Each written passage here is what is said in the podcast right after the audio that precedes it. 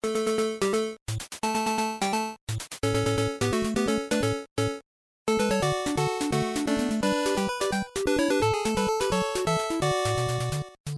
那么欢迎收听野球台牡蛎，我是滚羊，我是李淑芳，我们是台湾第一个专门介绍日本职棒的 Podcast 节目，希望透过深入浅出的时事分析以及日职故事的分享，让大家更了解日本职棒，一起来感受东洋野球的魅力。我们的节目在 Spotify 跟 iTunes 还有 YouTube 都可以收听，只要搜寻“野球台姆利”就能关注我们。如果没有使用相关 App 的朋友，也可以直接透过 SoundCloud 收听。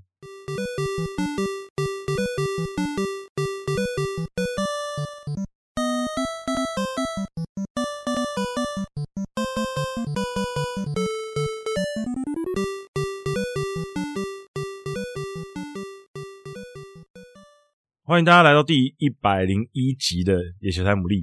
那今天是年前的最后一集，嗯，所以大家听到这个节目的时候，应该是我应该会在除夕之前剪剪完啦，应该会在除夕之前剪完，让大家返乡的车车上的时候可以听，刚刚好，就是刚刚好可以听。好，那我们今天的主题呢，主要是要讲有关选秀，就是之前有听众朋友问的一些问题，对，对，我们在年前把它稍微回答一下。选秀，然后还有一些对于球迷有一些对球衣上面的名字啊、嗯、英文啊或者汉字的一些疑问，嗯、对，那今天大家就会聊一下这些东西。那我们前面先聊一下选秀制度。嗯、那其实日本职棒选秀制度是在呃一九六四年那一年的时候引进的。对，那那当时呢是在那个太平洋联盟开始。他们的 ONA 会议上面，嗯，就是他们一开会说，哎、欸，我们可以仿照那时候是模仿 NFL，就是美国美式足球，嗯、没错，就说，哎、欸，我们可以模仿他们有一个这个选秀制度。嗯、那刚开始第一年一九六诶一九六五年的时候，其实很特别的是，他们是采用一个每一支球队提出一个自己的一个三十人的名单，嗯、然后三十人名单同时交出去之后呢，从第一个开始，从你的顺位第一个开始，然后如果有重复，就在。在抽选这样子，所以那个时候很特别的是，你一次就是教你全部的，嗯、就有点像我们填志愿表一样，对，就直接志愿填上去，然后看你到最后直接选出来是谁。对，他就是一次每一个球团就是交出三十个名单啦，嗯、然后从那个三十个名单里面，哦，就是说你去做进行选秀，那就像刚刚这个鬼阳提到，如果重复的就第第一指名啦，然后的部分有重复的就进行这个抽签，嗯、其实这个就延续到目前是这样的一个。嗯做法，嗯，所以他的一个选秀的名额限制就是在这个三十人以内，你不能选这个三十人以外的这个选手的一个名单，所以是相对是比较单纯的一个部分。嗯、对，就比较不会像，比较不会像，就是现在还会有那种，现在其实很常会看到那种，如果啊，你在如果你就是平常之前有在看选秀的话，嗯，就是你看有些球队可以选很快吧，就轮到他忙就选，嗯哼，那有些球有些球队就是你。看看他考虑非常久，嗯，你就会知道哦，他刚他要选的刚刚被选走了。对，而且他们其实基本上，呃，这个先讲一个，就是说，其实球探有提到过了啊，就是说他们在选秀的时候其实是有两份名单哦，有两份名单。那一份呢，就是今年选秀会议上面他们想要选的名单，然后另外一份呢是呃可能会被战例外的名单。嗯，哦，就是说我我一份是这个。我要选进来的一份呢，是我可能在球团的这个明年的战力规划里面，这些人，呃，可能呢在战力的考量之之余的情况下，可能会被舍弃的。但是呢，也不是我今天就决定舍弃他，我会看我选进来什么人，然后呢，可能就就刷掉哪一个人、嗯、哦。所以，呃，球探就说，其实基本上他们在选秀会议的时候呢，手边是两份名单，同时同时在做参考的。哦，就等于他就是踢掉一个。嗯我我选进来哪一个？假设我今天我要选到是一个内野手啊、嗯，然后游击手，那我真的不错，这个人没有被别人选走，我先选上了。好，那我里面可能我就淘汰掉一个内野手，所以选一个，我马上就看到，我马上就划掉一个的，对，我马上就划掉一个，好残酷，所以是非常残酷，就是有有两份名单，就生死簿这样子啦，嗯、就是说不是生就是死的这种感觉，这个是一直选秀以过程以来都都一直存在的一个一个。因为你不可能选秀名单回去之后，我再慢慢考量，所以基本上是名单都先挑出来了。对，因为就是其实每一年选秀，每一队大概都会选进个六到七个人，嗯，基本上会有五个啦，基本上最少啦。对，那对那其实当然说今年呃最近几年大家很喜欢流行选玉成，可是玉成因为不占支配下，嗯，对，所以就先不管他。对，那支配下名额的话，大概就是五个人左右，嗯，所以你就可以预见就是。五个人进来，那一定就是会有人要走。对，而且就很残酷。而且走的人其实不只是五个啦，哦，通常都是五个以上的一个倍数。那其实这么多年，呃，选秀过来，其实每一年的，呃，随着每一次的一个演进都有不一样了哦。像刚刚提到这个指名的人数，我们讲说草创期的时候呢，是呃名单里面的这些人嘛，哦，嗯、就是只有登录在名单。然后到了这个六七年代到七零年代的初期，其实他也没有什么人数的限制。可是后来呢，像这个。一九七四年到一九七七年，它又限制你最多只能选六个，然后有一个时期更少，是一九七八年到一九八零年，你最多只能选四个哦，那个时候都有限制，就是说人数。那当然近年来讲的话，就比较没有这样的一个限制，大概就是合计呃大概一百二十个以内，其实就差不多就是可以的一个数字这样子。对，因为其实每一个球队的选的风格不太一样，嗯，比如说像之前大家。呃，比较有名的就是比如说火腿，嗯嗯，他们就是出了名，当然这几年也开始会选玉成啊，对。可是之前他们是出了名的不选玉成，嗯，他们觉得我既然要这个选手，那我就是给他支配下，对。那可是这几年他们也开始可能就 跟着大家的这个大、嗯、大的方向去走，就还是有选一些玉成。对。那比如说有些队伍像软银，其实有时候他们就会选蛮少，比如说一年就选四个，对。那五个这样子很少。那有些队伍会选一排，那。每个球队去运用这个支配下的名额的空间呢、啊，嗯、其实运用的方式都不太一样。像比如说，其实呃，去年球季，哦，其实从前年开始，就是巨人队袁成德监督就一直在讲说，哎、嗯，想要放宽支配下名额的那个名额的人数嘛，对、嗯，那让他们有更好的运用空间。那当然，我觉得这个确实是有考量的空间在啊，可以可以讨论，因为毕竟。你看，像巨人队，哎、欸、其实也不止巨人，现在很多队都在玩那种，就是啊，选手如果他占支配下的名额，他就把它变成育成，然后等他养个伤啊或者什么，嗯、然后再把他签回来，那可能再回去。嗯，很多选手这样来回横跳的很多，所以既然都要这样用这样规避的话，那我觉得不如就放宽一点，这样比较、嗯、空间比较大。其实这个会慢慢的会再有所。呃，做一个改革啦，每年都会有所改革。其实就好像这个选秀制度，我们刚刚开始提到，它是采这个一九六四年有这样的提案，这个是西铁的老板哦，他一开始西义次郎先有这样的一个想法，之后那一九六五年就开始实施嘛。那中间当然经过了蛮多的一个。变革包括其实呃，我们的听众朋友也有问到，就是说所谓的逆指名制度的一个部分哦。嗯、那当然，这个逆指名制度的一个产生，主要也是在于就是说，呃，有些从以前开始，这个巨人就是在很多选手向往的一个球队嘛。哦，那当然包括在。呃，过去的时候呢，其实像这个现在巨人的监督呃原木大介哦，他也因为没有被这个巨人队选上，他是被这个大荣队选上，所以他宁可到夏威夷当一年浪人，其实就是到夏威夷可能就是自己做一些训练啊等等啊，然后一直回来之后呢，呃才。让这个巨人队给选上，那也包括这个小池秀郎哦，小池秀郎也是被罗德选上，那时候亚细亚大学很有名的这个当家投手，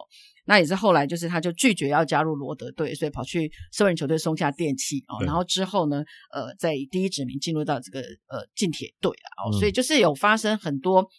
呃，就是让人家觉得蛮遗憾的一个事情，甚至于其实更早一点，像星野仙一啦哦，这个三本浩二他们的这个田园他们那个时代，那当然还有 KK。哦，K K 控比啊什么的，就是说，在选秀制度上面，就是其实就产生了很多的一些让人家觉得很可怜的啊，就是说有那种高中生或者大学生，这个没有被他想要的这个球队选上，然后造成一些他可能就是不想去这个球队，或者有一些什么样的一个状况，或者有人一开始就说，哎，我非什么球队我不进这样子，嗯、所以到了一九九三年就开始进行所谓的逆指名制度了哦。嗯、那可是这个逆指名制度一出现之后，其实反而引起更多的乱象哦。那这个。逆指名当然就是限定说第一指名的选手，对哦，你可以公开表明说我要加入哪一支球队，那等于说类似日本人叫做相亲相爱啦，就是说我也刚好喜欢你，你也喜欢我，相思相爱，那我那我们就凑成一对的这样的一个意思了哦，所以所以就是说就变得有逆指名，就由第一指名的选手，你有权利来逆指名我要加入哪一支球队。可是这个引申下来的，就会变成说，有钱的球队他就可以在底台面下做很多的一个操作，然后变成就是产生了蛮多的一个乱象，营养金啊什么的。对，营养金的问题。那所以到后来，其实中间有几年，这个名字一直在改变，包括逆指名，包括自由获得，对，自由名额的一个获得了哦，然后这个希望希望入团入入团了，就是有很多的名称，只是。其实意义都是大同小异的哦，就是说第一指名、第二指第一指名的选手，或者有时候还有第二指名的，你也可以选择。嗯、那这个对象还是只限于大学生跟社会人球呃跟社会人球队，至少要二满二十岁的高中生不能有这样的权利，嗯、因为他们认为高中生未成年，心智不够成熟，嗯、很容易受到他的。教练或者很容易受到他父母的影响、嗯、哦，所以基本上高中生没有这样的一个权利，那纯粹就是以成年的社会人球队选手或者是大学生为主。那这个引发的乱象其实又是更多。对对，那最有名的大概就是一场禁红。嗯，哦，一场禁红那个时候其实已经大概内定就是要加入巨人队。二零零四年的时候已经内定要加入巨人队，就被爆发，就是说他拿了巨人队的这个营养金。对。然后爆发之后，一那救援队就跟他的教练联络说，那因为这个事情已经爆开来了，所以我们就没有办法指明他，我们就确定不指明他。就没有想到之后又爆出说，诶，不只是巨人哦，阪神也给他钱，嗯、那横滨这个海湾星也给他钱，甚至于广岛队有一次不晓得跟他做什么，还给了他两千块的交通费，所以一一都被爆料出来。那结果变成就是说，这些这些球队都已经爆发出来之后，那他的立场当然就变得很尴尬，他也选择从这个明治大学退学，要主动自己申请退学、嗯、休学这样子，所以没有继续在明治大学念书。不过后来还好是乐天。还第一指名他，对哦，乐天还第一指名他，所以这个他算是一个还不错的结果，至少乐天还愿意去呃接收他这样的一个选手。那只是说，呃，他有提到，虽然同样是第一指名，可是他因为有闹过那么多，之前有太多的一个纠纷，所以他他有提到，他事后呃退休之后有有提到这件事，他说其实当时他完全没有像第一指名选手所享有的那种特权，比方说哦，我几年，比方说我第一年或第二年我一定要升上一军啊，或者我要怎么样啊，他说完全没有，就是。就是很简单的跟你签一个很自私的合约，然后就是完全呃看你自己去去怎么样去表现。嗯，那当然他最后其实在职棒的一个成绩也没有留下太好的成绩，所以就退休了。那现在呃二零二零年就去年呃二零二零年开始哦，他是有有开始在一个呃这个青少棒的球队里面哦，就是有跟他们合作，然后开了一个收费的一个棒球教室，嗯、然后他就是呃。白天的时候可能就是担任一些棒球的义工，然后六五六日的时候呢，就是开这个棒球教室，然后就是希望，呃，把他的一个棒球上面的专长哦，可以来来培养这些基层的选手哦。对，因为其实刚刚淑芳姐也有提到，就是以前那个年代，很多选手会说啊，我一定要去哪个队伍，嗯、然后对哪个队伍特别有好感。以前那个年代确实是很容易发生这种事情。嗯、第一个是，呃，可能二三十年前。那个时候的职棒的发展也没有到现在这么蓬勃啦。当然那时候也很好，当然很好，可是跟现在比起来还是有差。那那时候当然最大宗的当然还是半神、巨人这种顶尖的球队，全国知名的球队。所以对于那些球队来讲，他们要吸引顶尖的选手，自然是容易很多。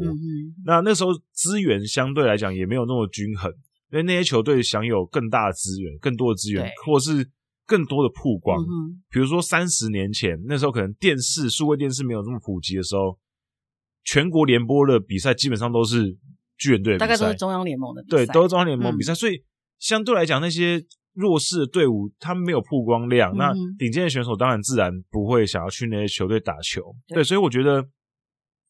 这种情况其实现在比较少了。你其实现在已经最近十年都比较少看到那种选手说我。至少他站出来说，我一定要去哪一队，嗯、相对少了啦。当然私底下可能还会有，还是会有一些就是风声说，哦，他想要去哪一队。嗯、可是至少不会强硬的一定站出来说，没错。至少现在那种至少场面话都会说十二球堂 OK，但是不是真的 OK 不一定。其实心里都还是有他心有所属的球队啦，那只是说。呃，既然诶，如果有机会担任职棒选手，其实就是一件好事嘛。那只是因为现在没有所谓的一个内指名，嗯、所以当然就只能这个呃，听由这个命运的一个安排啦。对对对，所以其实我觉得，就现在十二个球队之间的那个差距，没有像以前这么巨大了啦。嗯、当然说球迷的就是 base 当然还是有差，可是没有差这么多了，嗯，没有差那么多，知名度就差不多就这样子。我觉得大家也，而且主要是我觉得也认知到一个是这个门其实就很窄嘛。那所以其实你能够进来已经是很不错了，对、嗯，就除非你真的像比如说像长野久义那种，真是我就是我我 我一定要打巨人，就是三番两次的拒绝，说我一定要巨人。对，他他是真的比较特殊了哦，因为他的那个时期已经没有逆指名了嘛，对。那所以他在日本大学的时候，呃，第一次呢就获得这个呃日本火腿队的第四指名嘛。对。那他那时候也是坚持他要进巨人。那我觉得第一个，除了他真的很想进巨人之外，我想可能这个第四指名有点太低。指名的顺位对他来说，嗯、因为他那时候其实包括打了几次的这个国际赛，国际赛成绩都还不错哦，所以他后来就拒绝了这个火腿队的一个邀约，然后选择这个进入 Honda。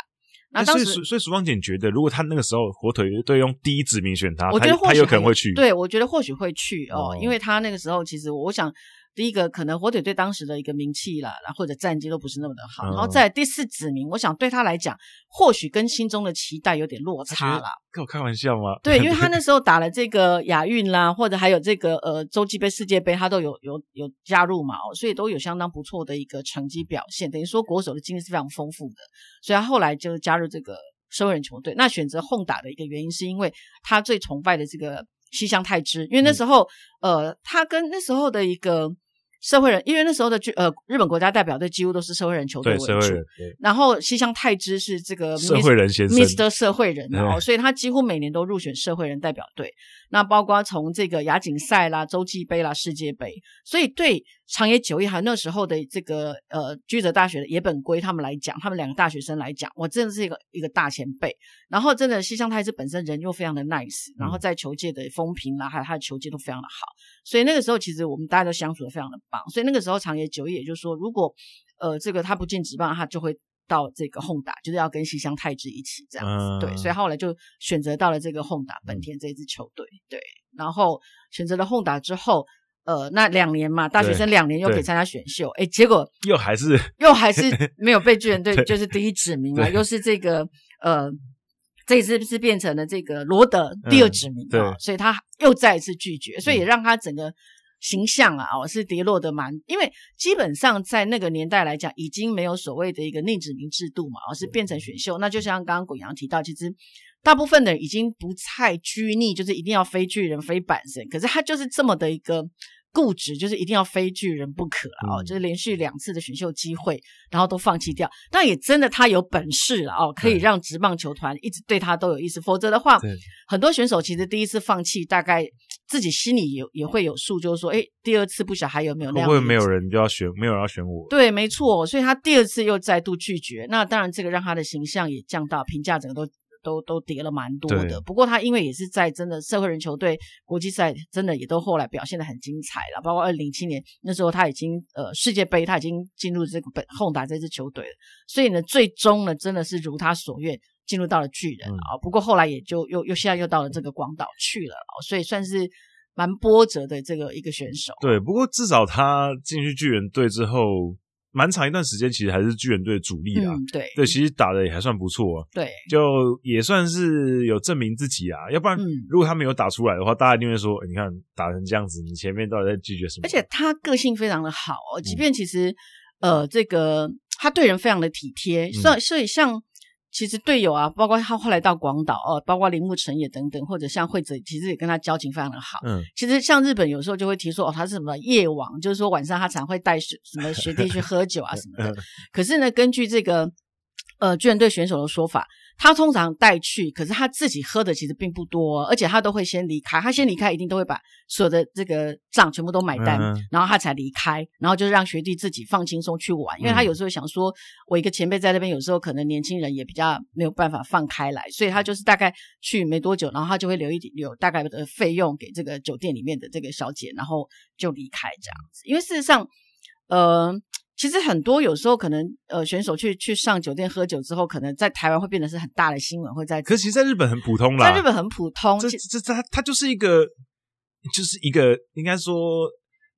成了日本社会人男性的一个休闲娱乐场所，消除压解除压力的一个方法。因为其实它既合法。他也也是合法的，对，对他合法的，所以我我不晓得我有没有在在这个这个节目里面 讲过，像二零零零零六年我们带这个呃洲际杯的时候啊，嗯、那时候那时候整体就是社会人球队为主嘛，然后穿插几个大学生这样子，嗯、然后那时候有打进呃这个决赛，哦，就说一先打预赛之后再准决赛再决赛，然后中间会有一天休兵日，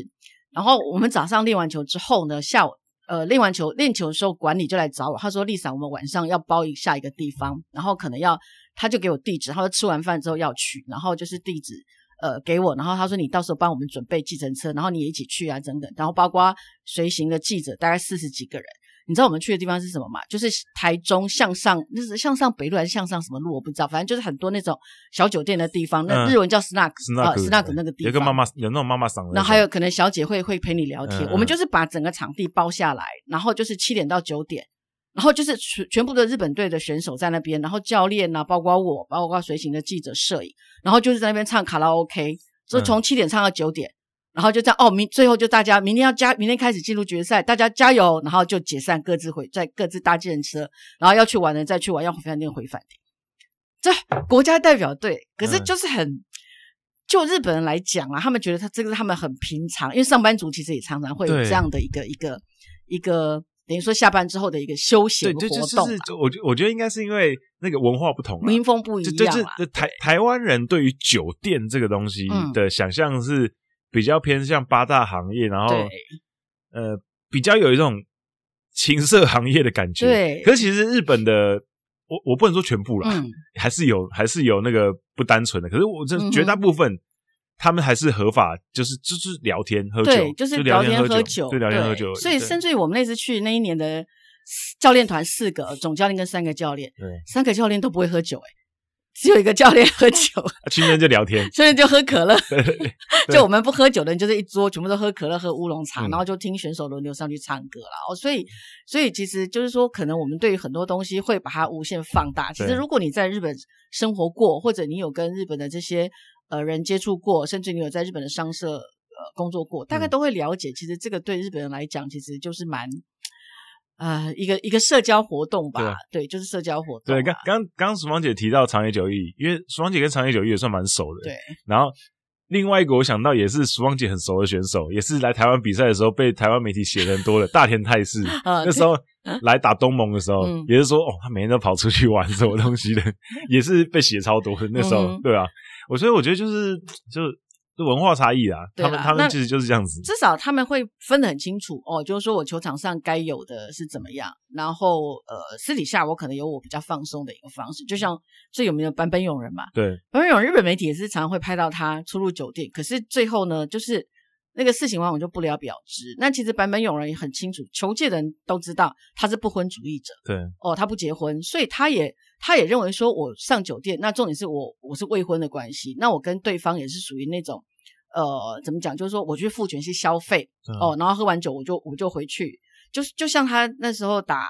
十二强被一周刊拍到嘛，嗯、被拍到就是说他们呃，包括前田健太啊几个人是去酒店出来，然后被被拍去夜店拍到什么的。那时候第二年是呃二零一九年的时候十二强来，我就问他，我说：“哎，你那次被拍到有没有生气？”我说：“后来日本记者也都写。”他说：“不会啊。”他说。没什么好生气的啊。他说：“我其实平常就是会跟队友，有时候就是打完球赛，我们就是会会很正常啊。然后他就开，他也是半开玩笑。他说，而且我还觉得，嗯，不错啊，我的照片还可以上到另一个国家的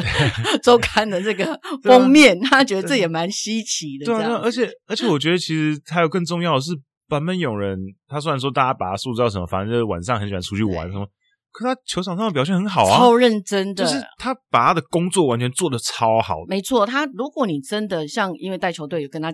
至少好几次的这个机会，嗯、他真的非常非常认真的一个选手。所以我觉得有时候真的不要以选手下了呃这个球场下之后，他可能去喝酒啊或干嘛干嘛来评量这个人的道德有问题或怎么样。嗯、我觉得至少。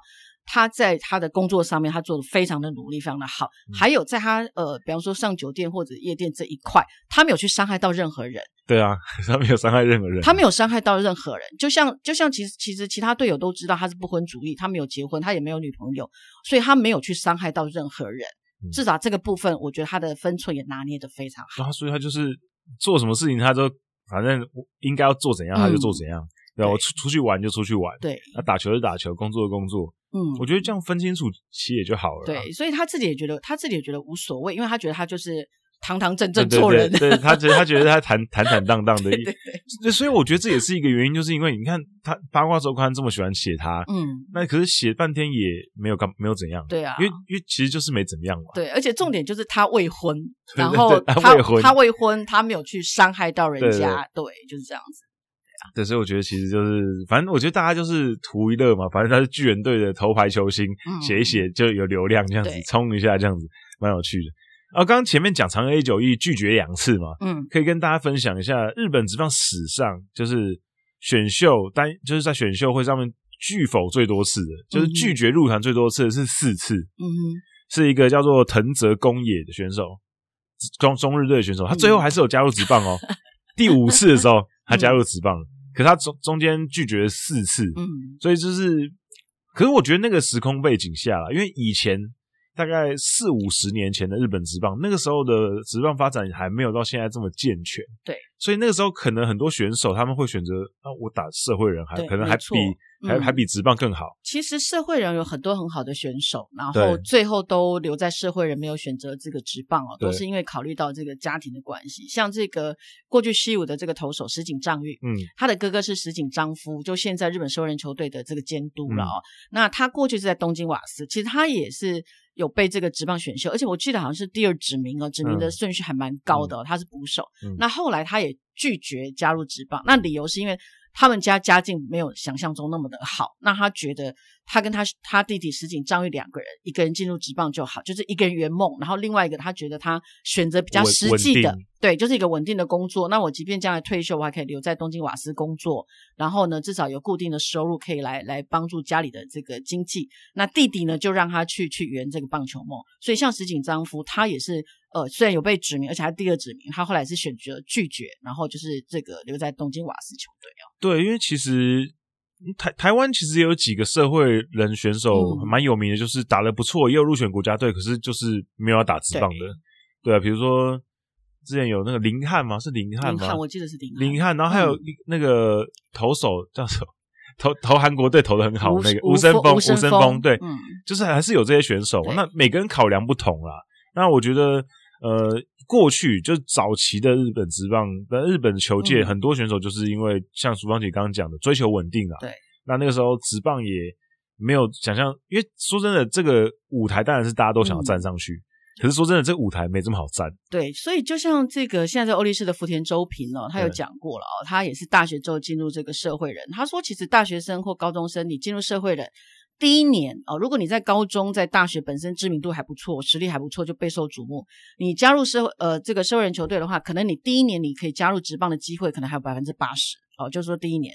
那以这个。第二年或许还有百分之七十，如果第一年没呃，因为呃，以这个大学生来讲，要过两年嘛，年就是说你两年之后，你第一次有机会可以选秀的时候，你的几率或许还有百分之八十。这个前提是你要在过去大学时代是很有名的选手，而且你这两年一直在维持社会人不错的成绩。可是到了第三年以后，你的几率可能只降到只剩下百分之四。嗯，哦，所以对于这些社会人球队的选手来讲，你这个竞争是越来越多，越来越多，所以几率是越来越低。对，那很多选手如果他又是超过了二四、二十五岁，然后又开始结婚，又有结婚之后呢，可能他对职棒这个梦，可能就必须只能舍弃，然后选择比较现实的这个社会人球队。对，因为其实像有还是有一些例子，像苏芳姐刚刚提到，其实你越。第二年开始，如果是大学毕业，第二年开始你就获得可以被选秀的机会嘛？对。那所以基本上，如果是够热门的选手，嗯、基本上都是那当年就会被选。对。那很难，很比较相对来讲比较少是那种隔一年才被选，还是有，嗯、可是几率真的变很低。对。那再过隔两年的更少，几乎没有。那我目前可以想象到，可以可以想到的就是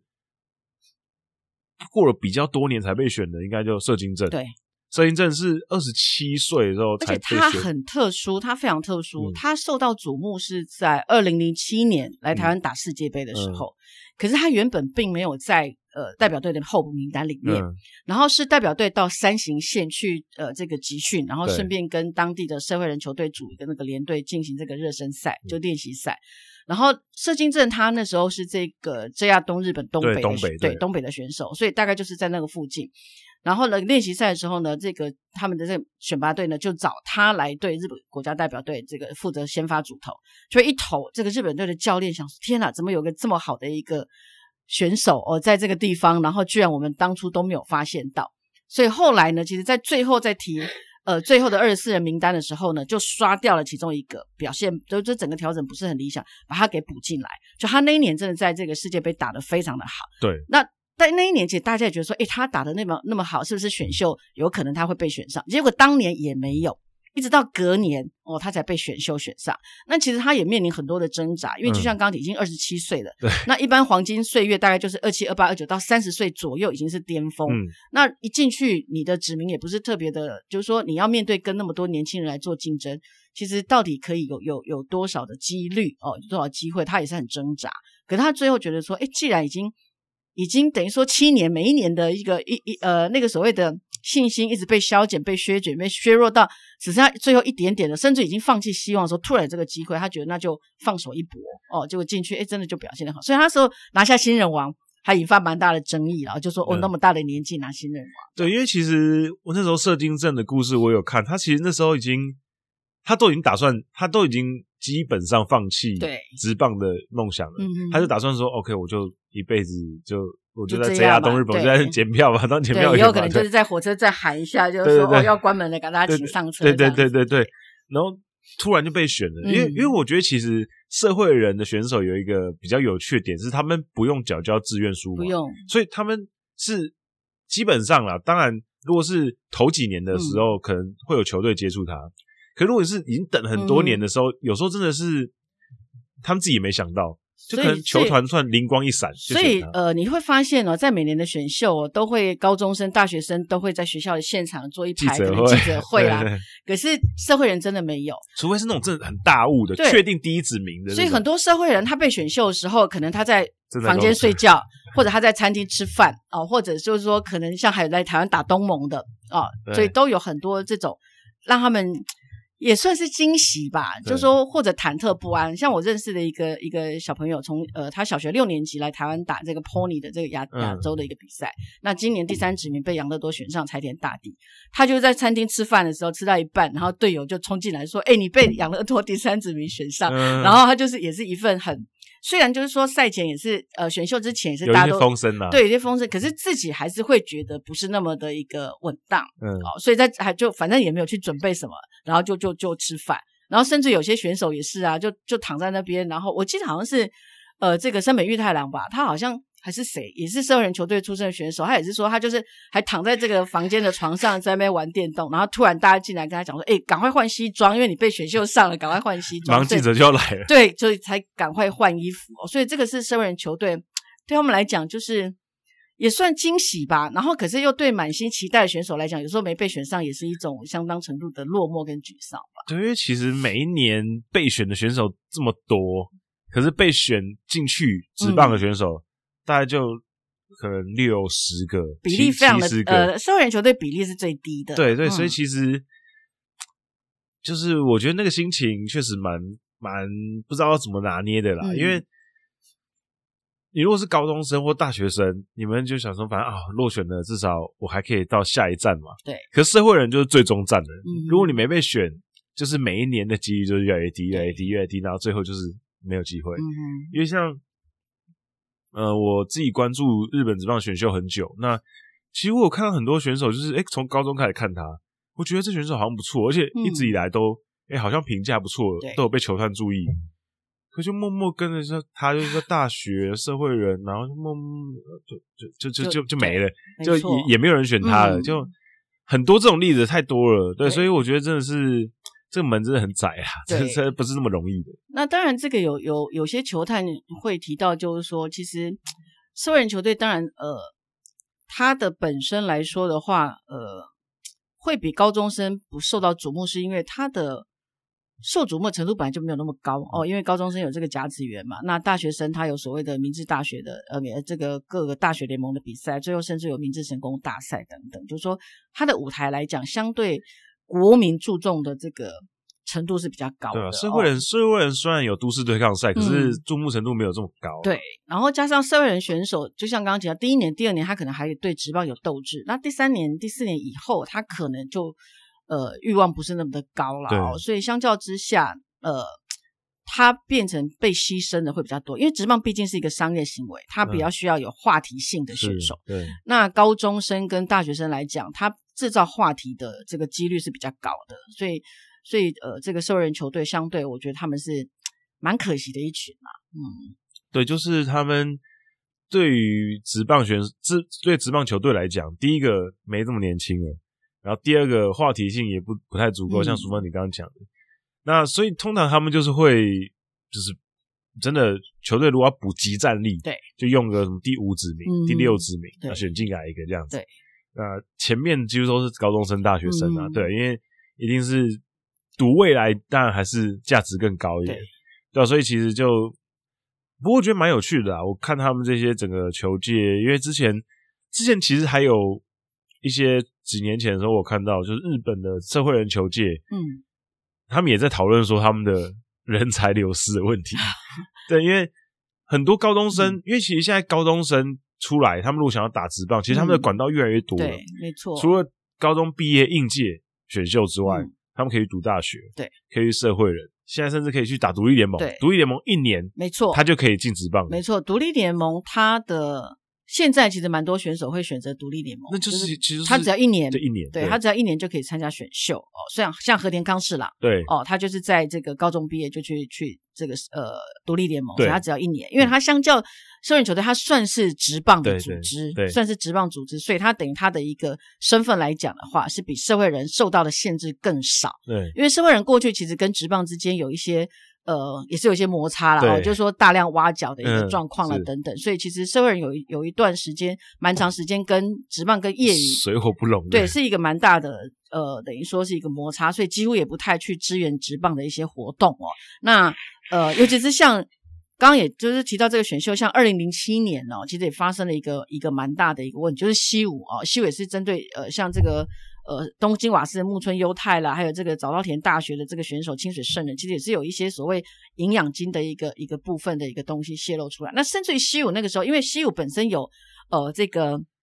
王子饭店这个集团的。业余球队对，所以当时西武其实也用了一些手法，他就是说，我就高中生，那我可能就劝你说，哎，你先不要去加入职棒选秀或干嘛的，你先到社会人球队来，然后到时候呢，因为呃，在过去有所谓的指名外的选手的身份进职棒的其实还蛮多的，嗯，所以其实呃。据说有有一段时期，西武还蛮常用这样的一个手法，就是去王子自己。对，就是你你先到王子饭店来、嗯、哦，就是我先给你一个工作，你也不用担心你将来找不到工作，我先给你一个暂时的工作，然后可能一年之后或几年之后，我就用所谓的一个选秀，呃，就是指名外，我可能找一个机会让你们来进行我们的测试。然后呢，就找一个机会让你进来，就可以直接到西武，我就保证你可以到西武队来，不用透过指名的这个方式、嗯、哦。所以那个时候其实，呃，西武有一段时间，这个这个从这个王子饭店，然后拉来很多人，包括像时髦红点，他们那大概都是那个阶段，因为你发现很多王子饭店的为什么都可以直接到这个西武球团来，嗯、然后很多像秋山星二，他也是指名外的，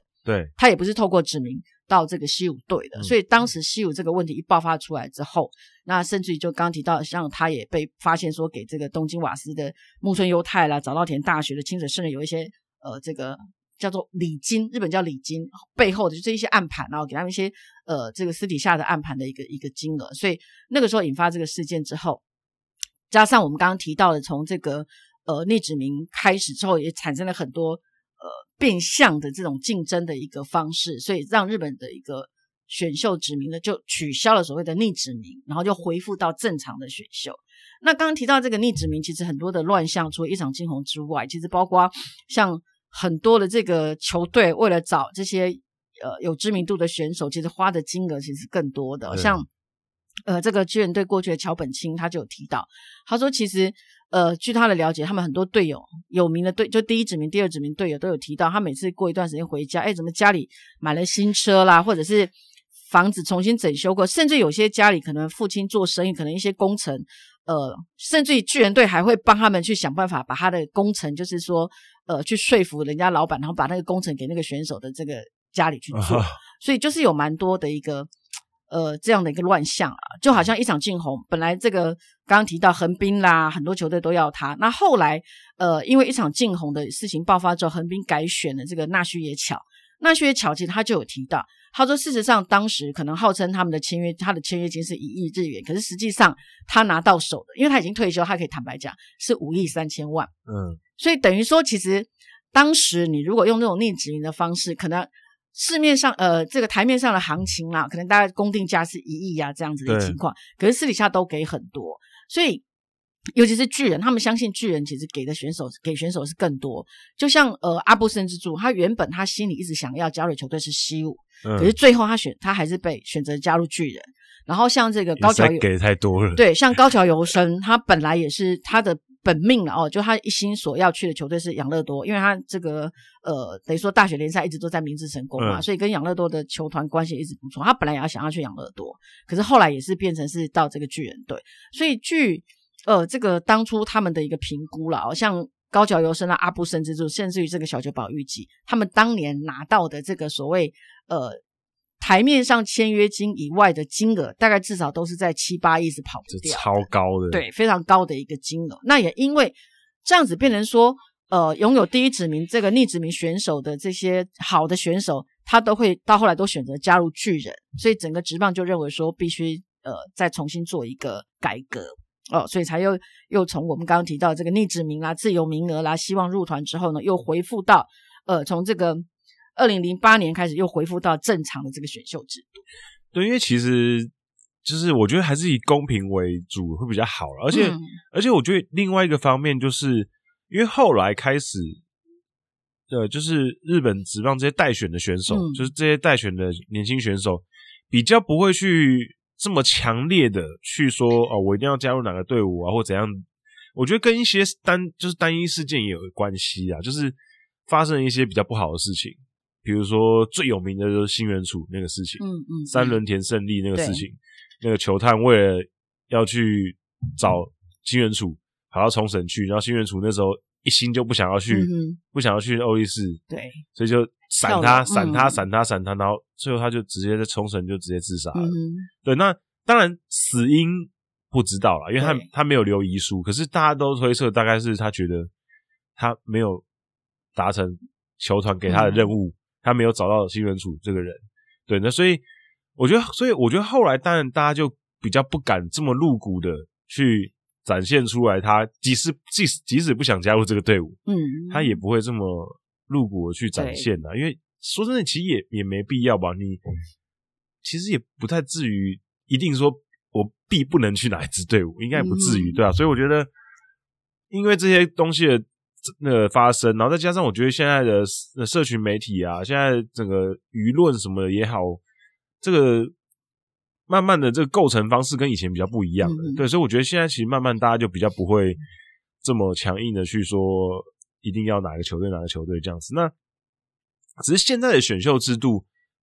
当然行之有年，嗯、就是第一指名，当然就日本职棒最有特色的就是抽抽选，对，那。第二指名开始就是蛇形的选择这样子。嗯、那其实，在五六年前的时候，其实他们也有人提出讨论说：“哎、欸，我们要不要干脆就直接像美国职棒那样子？嗯，我们就直接从战绩最烂的球队开始选，然后就是直接蛇形，嗯嗯然后就这样最烂的开始选。可是，当然大家就比较没没法接受嘛，因为对于战绩好的队伍来讲，他就是会变成是最后才有这样的一个机会啦。对啊，那那那。嗯我可我我也是比较赞成说不要改，因为我觉得现在这个方式就是很就比较有话题性啦，比较独有的，就是至少第一轮会有话题性，就是说我一一大家同时揭晓，然后诶可能好几个球队抽中他，然后最后可能又变成说诶在抽签的时候的那种。刺激感哦，那像这个抽签也出过好几次，出包对，像珍珠满嘛，对，这太兴奋，以为抽到了对，对，然后像这个呃王贞治过去跟日本火腿希尔曼杨杨代刚那时候还叫杨仲寿时是出现这样，因为希尔曼他也看不懂汉字嘛，他也不知道他抽到那一张其实是写写确定哦，就代表说诶其实他是选中了这个杨仲寿了哦，所以这个也是会有一些话题性的一个产生啦。对，因为其实这个真的蛮特别，因为。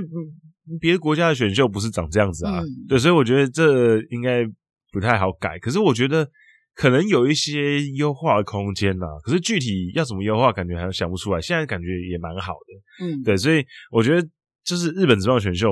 一直以来都是我非常期待的，就是一年当中我很期待的一个 这一个重要的日子，嗯嗯，因为就很有趣啊。而且我觉得我看直播啊，最有趣的是有时候。第一指名当然很有趣，嗯，那还有更有趣的是后面的时候，对，因为比如说他们每一个电电视台会请一些就是诶、欸、很钻研业余棒球的一些专家，那、嗯、有时候真的会选到，比如说有时候看选到第六、第七指名的时候，嗯、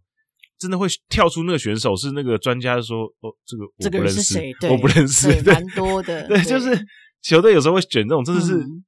那我觉得那已经不算是隐喻了，那已经就是这这头他知道而已。对，那个那个有时候就会觉得说，哎，那个球探很厉害，他怎么样去去知道有这个选手，对对对，然后怎么样哦？所以这个。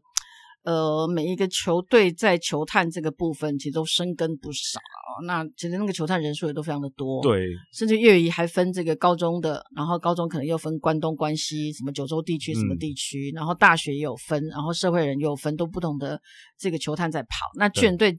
去年开始更狠，他就把他们 OB。对，他把他们 OB 遍布到全日本去教青少棒的球队，然后直接我从青少棒就开始看，然后就就慢慢的这个培养。因为日本现在青少棒联盟来讲的话，就是有一个 Boys League 跟这个 Little League，总共加起来有七个嘛，哦，打硬式的至少就有七个。然后呢，就让这些退休的这些 OB 哦，就要到各个基层地方去担任这个监督，因为呃，日本这些基层的监督其实都是无给职嘛，然后你有空的话就是去教导去教导，所以呃，其实蛮多从球队退下来都会去去担任这样的一个工作，然后呢就顺便看这个选手，然后就一路看着他长大，跟着他长大这样子。对、嗯、对，因为我觉得其实就很有趣，因为其实在整个选秀的制度里面，你就可以看到每个球队其实策略都不太一样，嗯、那而且很多没嘎，就是。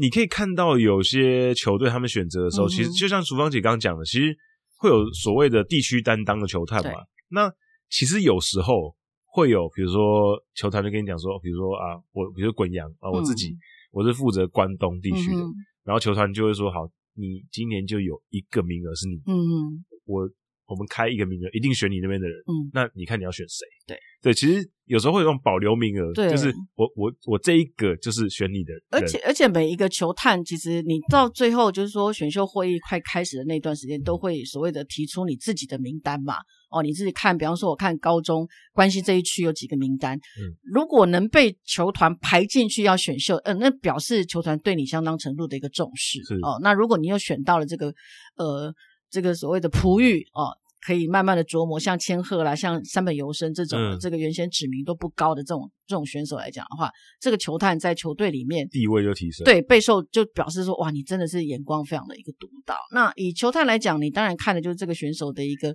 条件啦，他在球场上的球速啊，怎么什么之类的。可是有些球探就说，其实在这个之外，他们更在意的是这个选手的个性，对人、呃、人怎么样？对这个选手个性好不好？然后进去之后，他符能不能符合这个球团的一个管理啦？哦，或者说会不会惹麻烦呐？就是说那种不良少年或干嘛等等。所以蛮多球探其实都反而在看这个选手之余，他还会去观察他的母亲是什么样的一个一个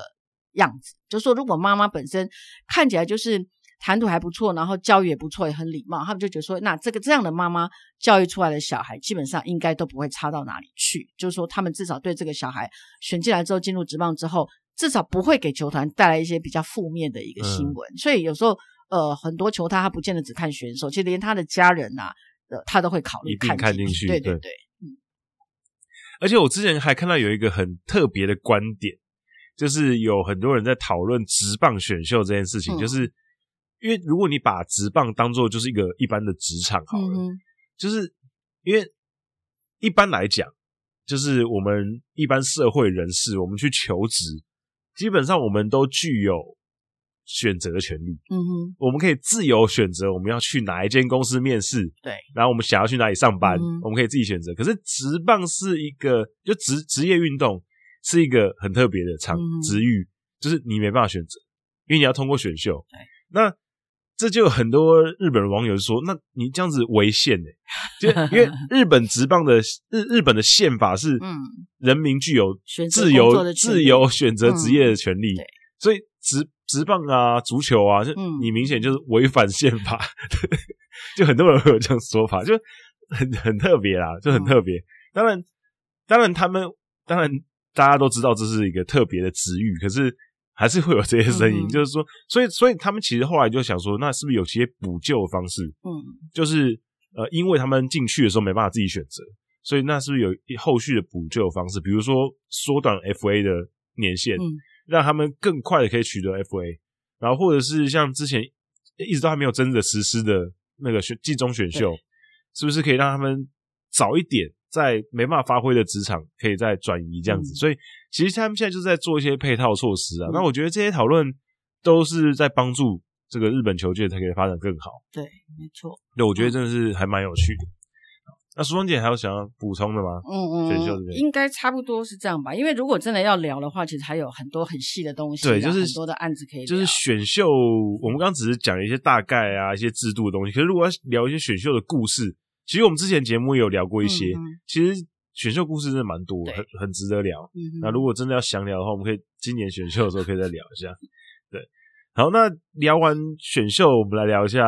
听众朋友问的那个球衣的问题，嗯、对，球衣就问说为什么上面都要写英文？啊，对，那个就是蛮特别的，因为其实有一段时间，那时候节目上有介绍过，嗯、就是二战期间是球界全部都不能用英文，嗯，全部的用用词啊、用语啊，然后衣服上的所有字都不能有任何的英文字出现，所以那个时候就是全部都是翻成日文，那真的很有趣。其实以日本来讲的话，当然早期战前很多东西是比较没有那么的一个完善，然后再加上又有一些所谓的一个国际情势、政治意涵在里面了哦，所以那段时间来讲的话，呃，是有很多的一个传说。那其实现在要仔细去考究起来，其实当时的照片文文献。呃，留下的也不多，所以真的无从去考究，就是说，呃，当当时到底是怎么样的一个状况啊？不过可以肯定的就是说，在早期哦，一九就是战前，日本职棒刚开始成立的时候，其实那个时候的球衣，呃，跟现在当然有很大的一个差别。那呃，日本有一个作家，他写的这个呃，冈岛有有理由，他写了一本，就是说日本职棒选呃球团这个选手球衣的物语哦，他在里头就有提到说，他那时候呢。刚好是这个呃，周刊棒球那边有提到一个有关球衣的一个企划，那希望他去写，然后他就到处去找史料，找一些资料，结果发现，哎，居然跟球衣相关的史料非常非常的少，嗯、甚至于早期看到选手穿球衣的照片，其实就是黑白照，所以他就觉得说，哎，那这个部分来讲的话，好像应该蛮值得去去去探讨一下这样子，所以他呃一开始他就去找一些在战前的一些。现存的，就是说还还在世的一些老选手，就他找到这个益田久德，呃，益田久德这个选手，然后就就问他说：“哎，你们当年的球衣是什么颜色？因为我看到都是黑白的。Uh huh. ”然后益田就说：“哎，我不记得了，那么久。”他说：“七十几年前的球衣，我真的不记得。”这样，他说：“你去问我老婆。”他说：“哎，为什么问你老婆会知道？”他说：“因为我的球衣都是老婆洗的。” uh. 所以这才衍生出来说，其实，在战前那段时间哦，其实选手的球衣其实都带回家自己洗。然后呢，因为球队球团没有那么多的一个预算，所以都是自己洗，所以选手根本不知道他他的球衣到什么颜色，他没有记那么清楚。那反而是他们的太太其实记得是非常的一个清楚的。那呃，甚至在早期的话呢，其实呃选手的一个球衣哦，也不是属于选手的财产，是球团的。所以他们退休之后呢，其实这些球衣要要要归还，要归还。然后我我就是在这个呃刚岛。呃，这个李友他的一本书有看到早期有拍到的一张照片，那是我到目前看到有一有一张有背号，因为大部分都是拍选手的正面嘛，所以很少拍他背面。嗯、拍到背面，他是选手是二十三号，只有号码没有名字，那个时候还没有名字。那个二十三号那个号码呢，其实就还像高中甲子园一样哦，是用缝上去，是贴的，对，是用贴的哦。所以，所以后来就是说，他也到了蛮多这种呃很年纪很大的选手家里去看他们的球衣，就发现真的很多呃是。那个背号是已经就是说有被人家就是把那个线拆掉，再重新缝的好几次。嗯、那那些老选手就跟他们讲，其实，在早期因为物资真的比较缺乏，所以球衣呢就是说呃背号是用这种缝的之外的，然后就是一军的选手先穿，一军的选手穿旧了呢，就把这一批换新的就给二军的，然后二军的如果再穿旧了呢，就当做练习衣来穿哦，是这样子一个心态。那后来就说这个球衣，呃，甚至有一段时间呢，巨人队的选手，因为那个时候可能球衣的材质还没有像现在来的这么，好，好，好。那巨人队又要彰显他们是一个绅士军团，很有很有很有这个典范的一个球队，嗯、他们的选手的球衣，甚至于在银座啊，银座最有名的那种西装定制的这个呃店，叫做银座 Tela 这支店，这个这个店里面呢，去帮选手定制球衣，然后用的材质哦是。过去来讲，就是做西装的那种法兰绒，嗯，所以是非常名贵、非常高级的这个球衣。所以，呃，这个当然当时在整个中央联盟来讲，跟巨人队水火不容的，其实还不是板神，是中日，因为两个体系的母企业都是新闻社，中日新闻跟读卖新闻嘛，嗯、这个报纸新闻。所以后来中日拿到第一呃第一届冠军的那一次，他们就特别呢，也把选手全部拉到那一家店去做了这个定制，用这个西装的材质反而绒去定做了这个中日队的这个冠军球衣，就那一年的这个球衣啊。所以早期的球衣是这样的一个情况。然后，呃，至于说开始有选手的名字，其实是在一九六四年那个时候左右才开始有这样的一个契机，因为那个时候。呃，冈岛由里在他的书里，李友在他的书里面有提到，就是说，呃，在一九大概六四年的时候，那时候大洋呃这个金队，那时候还叫大洋金的时候，然后他们的选手呢，就是球衣背后呢就只有背号，然后上面呢，其实当时啊、哦，当时的习惯都是全部都是绣他们的呃主场。那他们当时是 Kawasaki，嗯，所以上面是绣 Kawasaki，底下是绣背号。所以那时候有一些外国人去看球赛的时候，就有一个疑问，他就说：“哎，这一队的选手全部都姓 Kawasaki 吗？”哦，所以那个时候才才警觉到说：“哎，对啊，人家看到只有看到背号跟 Kawasaki，那完全不晓得这个选手是谁。”所以呢，隔年呢，大洋金队呢就把选手的名字给绣上去了，就把名字的选手绣上去。那既有这个绣上去之后呢，因为透过电视转播，哎，发现。效果非常的好，因为这个选手的名字呢，都开始被观众给记忆。因为当时以前看都是看到背号，他们也实在不太清楚，可能有照到记分板的时候才看到记分板是这个选手的名字汉字，否则他们有些球迷看了也搞不清楚这个选手是谁。嗯，所以那个效果之后出来之后非常的好，因为至少诶选手的名字都透过电视转播，球迷都知道这个选手谁是谁。所以到了一九隔年一九六六年呢，呃，这个西铁狮队也开始仿效。那这个效果一出来之后，就慢慢的每一支球队就陆陆续续的，就是说在上面哦，把选手的名字除了背号之外，这个名字也绣上去。那反而是呃主场这个部分是被取代掉了。那有提到就是说，诶，为什么早期战呃战争时期是用汉字，后来不用汉字？因为事实上汉字的姓哦，这个长度啦有短有长，对，然后再来呢，有些笔画又很多，是。所以在第一个呃，我们刚刚提到就是说，过去来讲物资不是那么的好，然后技术也不是那么好。那如果你是等于说，可能这件球衣我要拆下来，我的名字到时候全部都要拆下来，要要给下一个人穿的情况之下，可能在汉字这个部分来讲，呃，比较麻烦，所费的时间会比较多，然后工啊比较多，比较复杂，金钱也比较多，然后再来可能在整个一个呃所谓的美学上面，比方说，哎，视觉统一，对，笔画不一样，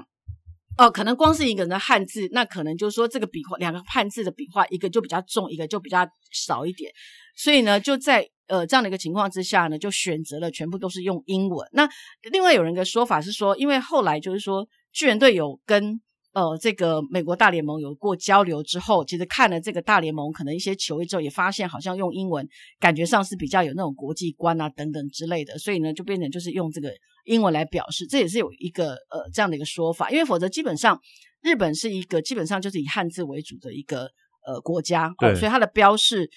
呃，等等来讲，几乎都是以汉字来做标识，尤其是你的名字。嗯、那真的会用到所谓的罗马字的，其实那个比较英文，应该叫罗马字。对，大概就是呃选手的背号、球衣，还有就是说护照号、护照上面的呃这个名字。那其他其实都是汉字哦。嗯、所以，所以这个部分来讲的话，可能在球衣这一块，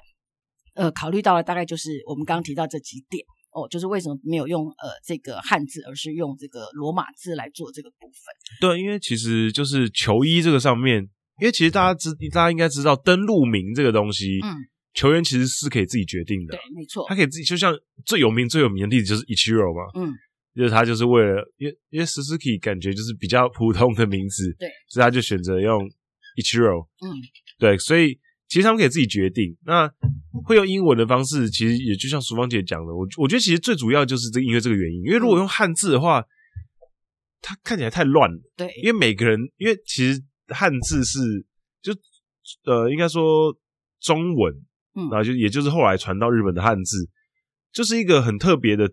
字形，就是他们的变化很多，它没有一个规则。对，而且你在排列上面了哦，可能有人的姓是单姓哦，那有些可能他会是大赖两，可能就是三个字，嗯、哦。那像之前还有什么金九流哦，那也可能金九流主等等之类的，就是说可能在整个一个字，那当然罗马字有它的字数，只是说。至少它的排列是可以很单纯的，对哦，它的高度啦、长度啦，甚至于它每一个字的这个所谓占比来讲的话，笔画都不会就是说差距拉到太大。那可能汉字来讲的话，可能就像呃有姓这个夏领夫的，可能这个夫就很大，乌夫可能这两个字笔画就会很多，对啊，哦，那可能这个呃本木或者原本这个字又比较少一点哦，所以那这个本身在所谓的一个在做。刺绣，我就说你那个球衣要刺绣的时候，其实基本上你光是这个版型啊，或者怎么样，可能其其实就是一个蛮大的一个问题，跟它的一个学问在。对啊，就是我觉得可能一个第一个是美观，嗯，跟识别方便的、啊。因为说真的，你看，像刚刚淑芳姐有提到，如果以前看转播，嗯，那球员远远的，嗯，如果他身上绣那个汉字，说真的，你可能看不太清楚。我觉得英文比较一目了然嘛，对，对，所以就是。我觉得第一个是辨别，因为棒球场其实很大嘛，嗯、那你要就是比较远、相对远的距离去看到那个选手的背号，英文其实辨识起来还是比较方便。对，因为毕竟背号跟背号跟名字本来应该他们的功能就是一个辨识的功能，对对，所以其实我觉得用英文也是非常合理。嗯、对，所以这也就是为什么他们身上是英文，然后可积分板上面还是中文，对，对还是还是汉字，是用汉字，对，对，就是。因为汉字是主，就像淑芬姐刚刚讲的，主要在用的东西。嗯、那可是球场上的话，就是以辨识为主，对吧？辨识为主就比较好，对啊。因为其实还还是有些球团会推那个啦，他们有些特殊的商品，嗯，有出汉字的名字嘛。而且我不知道大家有没有去现场看过球，其实很多球迷会自自制啊，很多啊，自制 汉字的球衣啊。因为其实大家如果之后啦，疫情之后，如果还有机会再去日本看球啊，球场周边。都会有那种小店，嗯，然后哦，其实官方的店有些可以也可以帮你烫字，对。可是有，些呃球团他会说你买，然后再加多少钱，对，然后可以烫你的名字，对，对，对，或者背号什么空白球衣，对，然后你就可以自己烫字，没错。然后那种旁边的小店，非官方的，有些是还会提供一些更多花样的嘛，嗯、比如说像最有名最有名的应该就是阪神队，阪神他们穿那个特工服，对啊，然后做这么一堆，然后就是。那个眼花缭乱的，然后很喜欢，上面还会绣樱花啊，啊然后绣什么样的一个图案啊？那个那个都价钱非常的贵，对对，都非常的贵。那很那很有趣，嗯，就是大家如果有兴趣的话，可以专就是关注一下他们，我觉得很酷。那我觉得如果诶可能有兴趣的话，可以自己克制一个，因为其实那个也没有到特别贵。我我有那时候稍微研究一下，你就买个空白球衣，空白球衣大概四五千块日币，嗯。或是更稍微更便宜一点，看材质就可以就可以买到空白的球衣，对然后就去买那个贴纸，它那就是那个贴的，嗯，你大概买一些买一买，大概也是一几千块，然后烫一烫，我觉得一件应该一万块日币可以搞定，差不多，对，对，我觉得定制一个专属于自己的球衣也不错，嗯、对，那所以我觉得球衣这是方面的、啊，因为其实当然棒球这个运动最开始美国人传进来嘛，那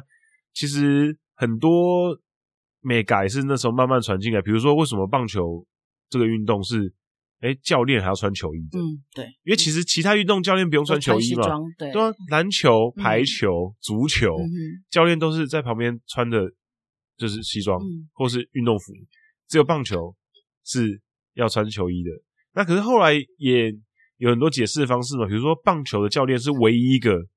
在比赛当中会走到场上去的，嗯、其他运动的教练。不需要走到场上去，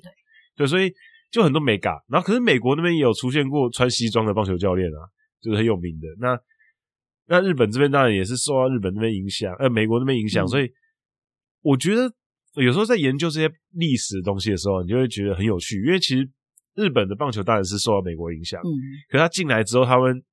经过一个自己的。融合消化之后，嗯、自己的自己的很特别的文化，对，然后也要符合，还有就是符合自己的一个风土民情，会做一些呃，更能够让这个日本人可以接受这样子的一个比赛啦。哦，所以呃，我想。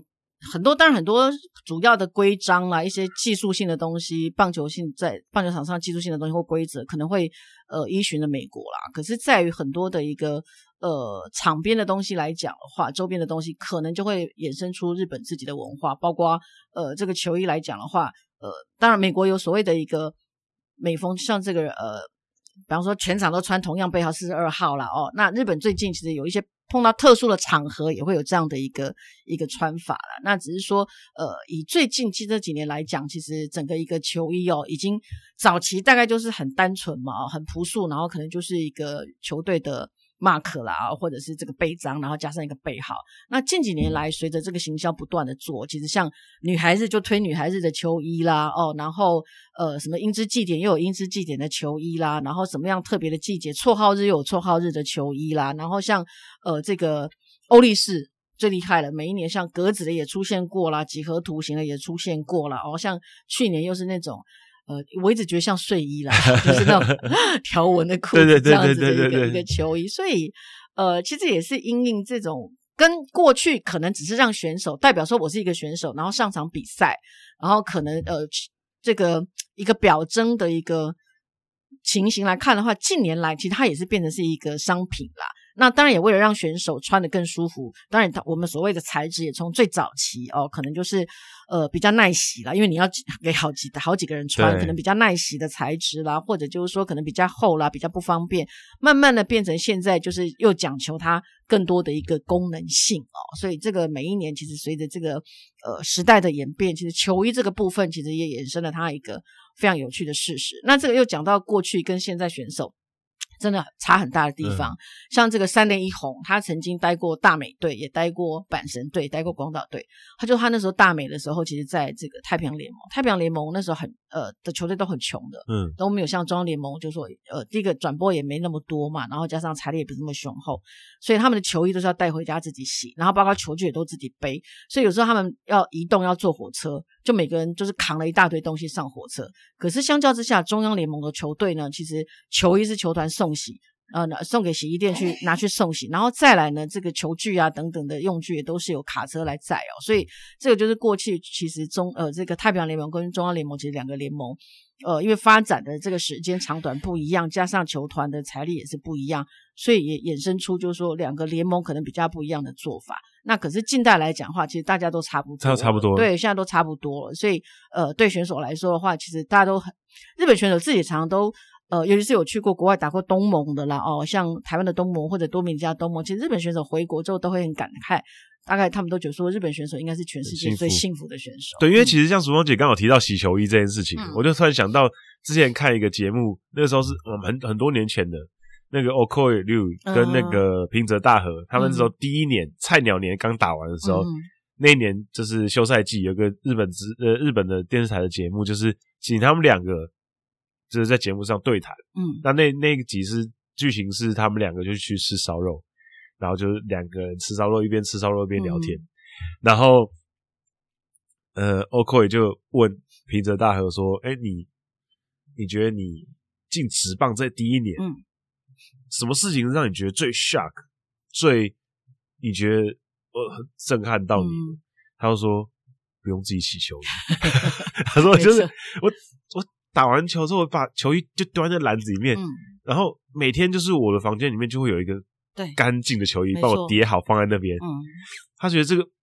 太棒了吧？这个东西 其实这个这个这个东西连在国际赛都有差，因为像呃我带过像日本武士队啦，或者是说像呃刚刚提到二零零六年、零七年那种社会人球队代表队，那个你会就发现业余跟职棒真的差很多，像。呃，社会人球队为主的当年，当年的那种国呃这个代表队球呃球衣的话，当然就是呃那时候棒协会提供我们那种很大很大的回收袋，然后全部都丢进去，然后回来呢，可能就是在。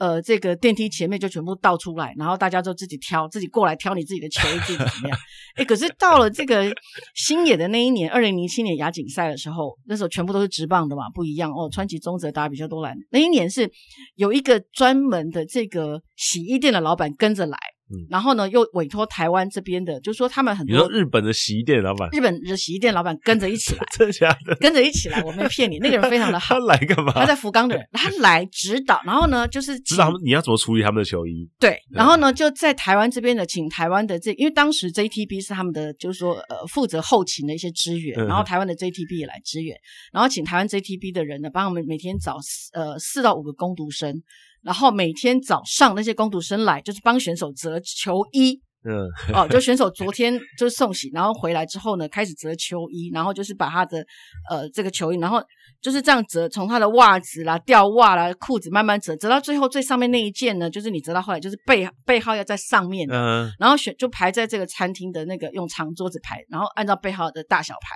然后选手下来吃饭，吃完饭呢就把他自己那一叠东西就直接带走。嗯这样子，然然后那个，因为后来就是我们工作人员等于说跟那个洗衣店还蛮常聊的，嗯、然后他就是专程就是请他过来，然后之后每每一次的这个国际赛，只要是有职棒选手入列，不管他是不是日本武士队，一定都会有这一套的做法，就是一定要找工读生，然后每天折折球衣。有时候是半夜，因为有时候衣服送回来，就是反正只要衣服回来，那些工读生就要来帮忙折衣服。那当然有费用，费用还不错，就帮忙折衣服。反正就是要让选手在早上吃早餐，吃完早餐的时候，就是一叠这样的东西可以把它带回去。嗯嗯、那现在是衍生出来，就是说每个人就发一个洗衣袋，就把自己所有的东西都丢到洗衣袋。然后呢，再用这个请洗衣店用整个全部把洗衣袋一袋一袋带回去，但是一样洗好之后呢，还是要一袋一袋折好，然后放在塑胶袋里面，然后背号在最上面。嗯，所以真的是高规格不一样。那当然，日本的洗衣店，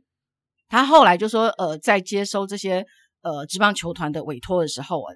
其实我们会知道，就是说，呃，像可能自滚阳自己也打球，又洗球也会知道。其实你丢进洗衣机洗到后来，其实那个球衣都会皱皱的嘛，呃、对，对不对？可能还要烫过或干嘛。所以，呃，像日本现在专门帮球队洗球衣的那个洗衣店，他们甚至于已经改良一种设备，它的烘干机是整个贴着墙壁的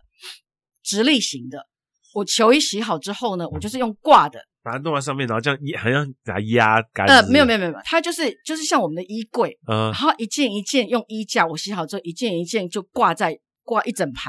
然后门关起来，它就是直接这样子烘干。等于说我不是用不是，不是滚筒的那种烘干，嗯，所以它烘干出来那个球衣还是直直顺顺，不会有任何的皱纹，然后就直，所以就是对于选手来讲的话，他们的球衣，因为我们每次带这种国家代表队。呃，一开始都被被被拿，每次衣服回来一定会被抱怨的，就是选手抱怨就说那个球衣都有皱纹，穿起来一点都不帅。然后 要求很多，对他们就会觉得说那个球衣有皱纹，那个角度没有出来，很不帅。所以有时候常常会有些比较在意的，可能你还要帮他接熨斗，然后他人自己烫。嗯、然后有时候工作人员会觉得说让选手自己烫衣服也很奇怪，所以回来的时候其实工作人员就会先去处理，然后发现诶有有那个皱褶的，他们就会去借熨斗来烫。所以。选手对球衣其实很很讲究，很讲究，就是上场之前 先求帅，对，先要帅。所以他们真的是，而且现在来讲，我们刚刚提到就是说，呃，早期哦，一九大概六零年、五零年，你的球衣就是说不是你可以拿走的哦，是球团的所有的财产，所以你退休还要把你的球衣给还回去嘛。所以很多选手其实，呃，一些战前的一些球员或者是草创级那些选手，其实很多人手边根本没有自己的球衣的，对。那现在来讲的话，其实有些球队大概正式球衣，大概正常比赛一套，比方说客场可能就会有两件，然后主场就会有两件。因为日本人其实呃最近比较最近可能有些选手在练球的时候，可能有有比较呃走美式风格啦，可是就穿练习的衬衫或短裤。以前哦带日本队的时候，他们都还是即便只是赛前练习，都一定穿球衣穿球裤。所以有时候就是说会变成一天要用两套，对，要有两套来来，就是说，诶，可能我比赛到一半，可能弄得很脏或者怎么样，我可能就必须要换这样子。哦，对，所以可能一场比赛就会用到两套，差不多。然后像那个安达虾子内衬衣也是啊，内衬衣有些选手一场会很会流汗的，会换到三件哦，会换到三件，所以他们整个一个一天洗衣服下来那个量真的是非常惊人。对，所以我们那时候带国家代表队的时候，包括像美金融的选呃，这个每一队一定都会有美金融，会派一个工作人员跟着，嗯、然后他每天进球场一定会提一个大皮箱，然后里面里面都是备品，可能是打击手套、皮带，然后呃还有就是什么内衬衣或者球裤，有些选手可能突然有问题或者怎么样，然后可能他就随时会把备品拿出来。那通常最多的大概就是打击手套，可能因为。那个一场两场打下来之后，比较容易破，会容易破，所以他就是随时会会帮选手补充。那还有就是说，可能刚刚提到内衬，有些选手他可能带两件，可是今天特别热，他可能换了三件，他可能两件都换了，一件不够的话，可能就要再拿。所以那个美金融的这个工作人员其实很辛苦，每天都是提一个大皮箱，然后面都放很多的备品。感觉感觉感觉很酷啊！我觉得刚刚那个球衣那个是蛮特别的，我没有想到他们。才找一个洗衣店的老板跟。我们当初一看到那个人，想说，哎、欸，工作人员里面这个人是谁？然后也发现他是洗衣店，我想说，洗衣店的人要来干嘛？然后后来跟他聊，才发现，因为因为工读生可能呃语言不通嘛，我们就要帮忙翻译。后来才知道，其实他就是来指导那些那些工读生折衣服，对，然后每天要去盯哪一件哪一个衣服不折的不对，然后要重新修正啊等等。就为了这一个，特别找了一个人来过来。对，你就知道日本人有时候在某些地方的坚持吧。对，跟他们的执着，我真的觉得就是，我觉得有时候就是这样子啊，就是从这些细节地方开始展现出你对这个东西的在意的程度。嗯、那也许我们觉得微不足道了，可是其实很多事情是很细小、很细小的东西累积而成。嗯、那我觉得最后最后就是讲一下，就是因为其实大家都会，比如说大家很常，比如说只要有日本的队比赛，比如说在台湾比赛，大家就一定会出现的新闻，嗯、就是说啊，日本队又什么把那个休息室整理很干净啊，又咱们那个哪、嗯、哪个明星选手又在那边整理牛棚的，就是。那个是从小他们教育就是这样，他们的习惯就是这样。那我觉得也不用说我们一定要学他们怎样，因为我觉得台湾也没办法，嗯、因为我们没有那个。我们从小教育就怎么讲？我们棒球没那么普及啦。对，我们对，我们比较没有那个文化，所以从小等于说小朋友有有机会接受这种团体教育，或者说教练跟你讲说要怎么样，要怎怎么样的机会，可能也不太多啦。否则的话，呃，其实。收息休息室那个都还是最基本的。你如果看过他们那种青少棒或少棒，其实都会换钉鞋嘛。那换好的鞋子，嗯、其实他们就是在那个网子后面整整齐齐排一排，排的非常整齐，不会乱丢这样子啊。对，所以很多东西其实就是从小的家庭教育啦，或者是从他们的这样子慢慢的基层开始。那这个其实都是几十年甚至一百年来的一个一个传统文化的啦。那短时间说你要台湾要做到一模一样，我觉得。可能就看基层教练有没有去要求小朋友吧。对，我觉得，我觉得也不用硬要说一定要学他们的。我觉得，就台湾也是可以有自己的风格。我们、嗯、拉丁美洲也是很 free 嘛。对对，也没有说一定要像日本这样，只是就是大家会很，大家好像很习惯性的会觉得，哦，他们这样好像很好。嗯。可是事实上，因为其实其实也做不到嘛。因为，因为日本是一个呃不喜欢。呃，麻烦别人，对，不喜欢麻烦别人，不想给人家造成困扰的国家，所以他们很多东西都是自己能做就尽量自己做了、嗯、哦。所以真的就像刚刚滚阳提到，就说哦，国外很震惊，像呃这个大谷翔平捡起那个什么垃圾啊什么其实这在日本选手这个是最普遍的状况啊，因为真的球场上面有什么东西，他们就是一定都会顺手捡起来，然后就说，因为毕竟那个是自己比赛的场地，那你如果有个异物在上面，那第一个可能会呃。造成受伤了，不小心踩到或怎么样，那再来可能在你的一个打击过程当中或比赛过程当中，哎，可能也会造成你一些视觉上面的一个错觉啦、嗯、等等。所以这个是他们从小其实都都有在有在给小朋友这样的一个呃观念的一个一个灌输啊。对，所以我觉得就是其实就是想要扣到前面聊的球衣的地方，就是那其实很多东西都是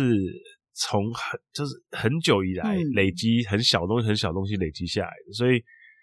呃，有时候我们会觉得啊，就觉得他们这东西很好啊，嗯、觉得我们可以学习啊。可其实学我很难学啊，学不起来。你当然你，你如果你如果硬学，还是可以，还是可以硬学。嗯、可是就会差点差点意思，会差点意思。所以我觉得其实也并不用说每次都，因为其实我个人是每次看到这些新闻，我就觉得很烦。就是，呃、就是我我我我们可能看习惯了，我就觉得说啊，就这样啊，也没什么大惊小怪。我我觉我觉得他们这样很好，嗯。可是我觉得，那我我也可以理解为什么媒体朋友们会写，因为会有流量。对。可是我就觉得，就是然后每次出来的时候，就开始他就会在那边各种吹捧，他说啊，日本都这么好，我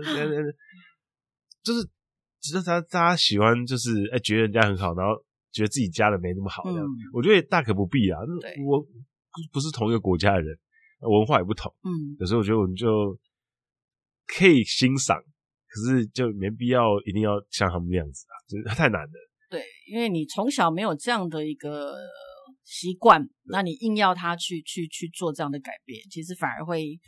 可能对小朋友来讲，或者是对选手来讲，可能说我就是专心比赛，然后可能我还要去在意说，哦，刚刚那个垃圾我看到我居然没有解，可能我要怎么样怎么样，可能因为这个都是在生活习惯当中。呃，潜移默化养成的。对啊，那你硬要去去，呃，要求他一模一样，我觉得这个真的是比较难了，而且也没有太大的必要，因为我我觉得单纯的就是说，只要不要造成别人的困扰。是哦，那当然比赛结束之后，自己该用的东西收干净，我觉得这是最基本的要求，嗯、不要给下一个球队哦，就是造成困扰，困扰就把垃圾丢给人家，这个是最基本的啦。那至于说呃其他呃部分来讲，可能就自己可以去做衡量吧。就是该不该学，值不值得学？嗯，好，那今天节目也哦一个小时二十几分钟了。那今天跟大家聊了很多有关选秀啊，有关球衣的一些故事。那这就是农历年前的最后一集。那我们下一次见面就是农历年后喽。那先跟大家拜个早年，应该算早年吧，应该应该是在除夕之前会听到。对，所以先祝福大家虎年行大运。对，祝大家新年快乐，健康平安。那我们就下礼拜呃下一集再见啊，拜拜，拜拜。